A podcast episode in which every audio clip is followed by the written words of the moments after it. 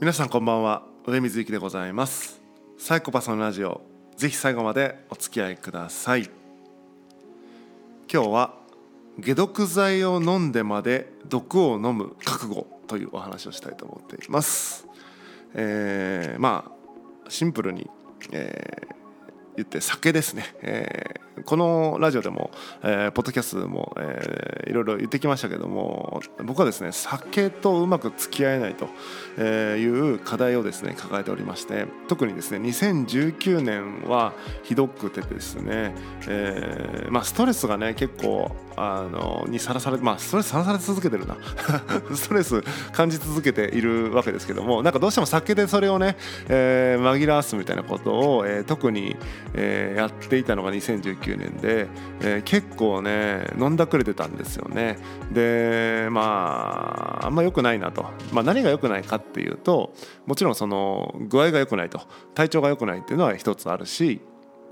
その年々ね今僕34歳もうすぐ35歳になるんですけども年々記憶が飛びやすくなってると、えー、結構ね、えー、酒を飲むと記憶がごっそりなくなっててっていうのがあってそれはすごい課題に感じていました。あのまあ、具合も悪い上に、えー、っと覚えてないんだからなんだろう単純に具合が悪いし人生がね例えば睡眠時間例えば8時間寝て、えー、例えば酒飲んでる4時間が、えー、記憶ないとするとですよ、えー、12時間記憶ないわけでしょ？でもしそれを毎日ほぼ毎日やってるとしたら、えー、人生の半分記憶がないわけじゃないですか。結構やばいなと思ってですね、えー、もう酒をちょっとね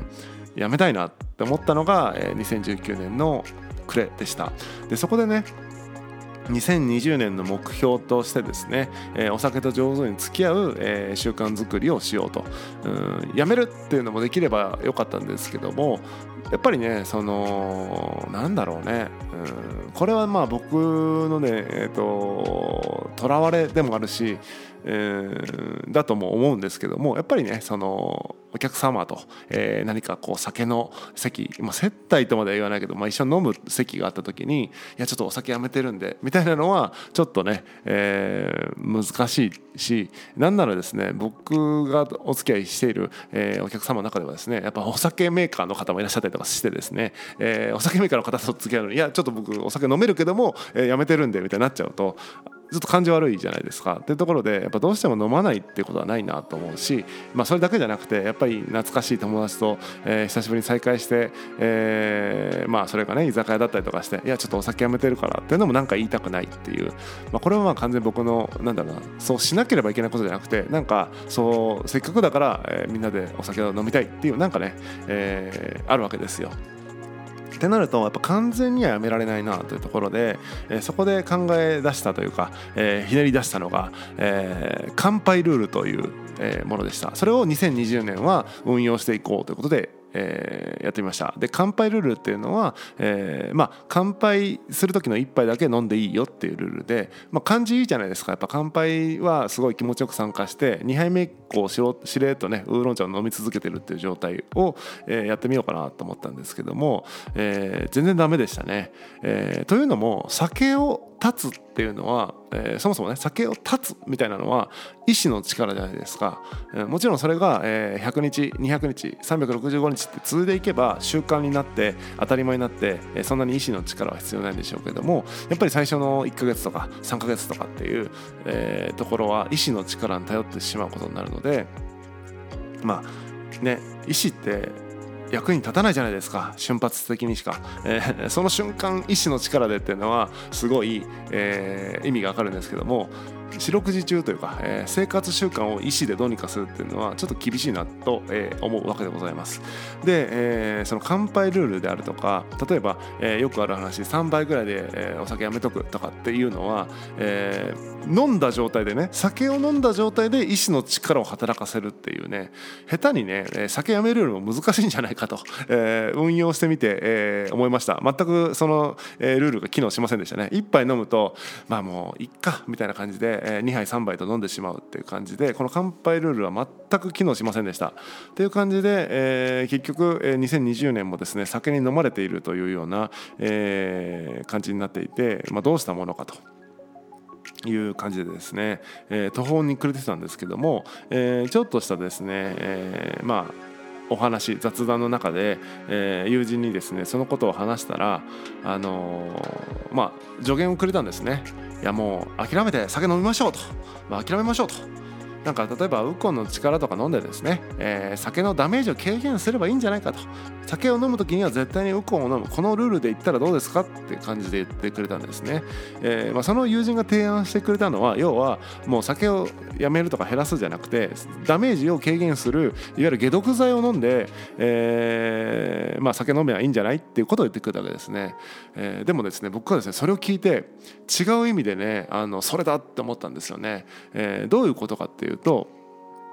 あの解毒剤を飲んで毒を飲むってことじゃないですか。解毒剤を飲んでまで毒を飲みたいってどういうことって僕はそのなるわけですよ。えー、とそれはねやっぱちょっと、えー、サイコパスというかですね、えーまあ、サイコパスはですね合理的に考えるっていうふうに言われてるんですけども一般的にね、え、合理的に考えた時にですよ、え、解毒剤を飲んで毒を飲むって。じゃあ毒飲まんかったら解毒剤飲まんでいいやないかってなるわけですよ。っていう感じで、えっと、酒飲みたいなっていうそのいわゆる欲求、えー、衝動が湧いてきた時に、えー、解毒剤を飲むっていうルールがあると解毒剤飲んでまで毒飲まないかんかなみたいなことを、えー、理性で考えているうちに、えー、その酒飲みたいっていう欲がしぼんでくるこういう、えー、感じにならないかなと思って、えー、僕はですね新しいルールですね。酒を飲む時には解毒剤を必ず飲んでから酒を飲むっていうルールをですね新しくこの10月からですね運用しています。するとですねえー、っとこれ面白いことですね。今のところですねまだ本当1週間ぐらいしか経ってないですけども、えー、余裕ですね、えー、やっぱりこう酒を飲みたいなって思うわけですよ、うん、ほぼ毎日飲んできたわけですから。思うんだけどもいやこれなんかわざわざ何ヘパリーゼ買ってから酒飲むって思っちゃうわけですね、えー、そうなるとしぼむわけです。で一方なんかさっき言ったなんだろうな、えー、お酒の、ね、飲み会の席に行くっていうのも罪悪感なくいけますよね。その解毒剤を飲めば、えー、普通に飲んでいいんだって思えるからストレスなく飲み会にも参加できるしっていうところでこのルールはね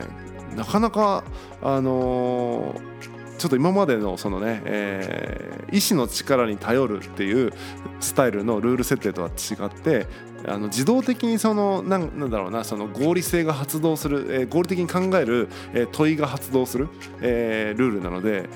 これはねちょっと酒と上手に付き合えるかもしれないなということでちょっと期待している、えー、ルールでございます、えー、酒とねうまく付き合えない方、えー、僕と同じようにですねなんかついつい酒に飲まれてしまっている方いらっしゃればですね、えー、一緒にこのルールをですね試してみてはいかがでしょうか、えー、お酒を飲む前に必ず解毒剤を飲んで毒を飲むというルールです、えー、これをするとですね酒を飲む前に一つ考えるんです、えー、これはささけ毒剤飲んでまで毒を飲まんといかんですかねと、えー、そういうね問いを、えー、酒を飲む前にあの一回考えると、えー、収まるような欲求もあるんじゃないかなと思いますのでそれを飛び越えるような、えー、非合理性を楽しむ、えー、場でのみね、えー、酒を飲むみたいな感じで、えー、上手にお酒と付き合えるんじゃないかなと期待しているところでございます、えー、ちょっと僕もねまた、えー、とこの運用結果はですねねどこかで報告したいと思いますけども、えー、皆さんもよかったら、えー、試していただいて感想をお聞かせいただけると嬉しいです、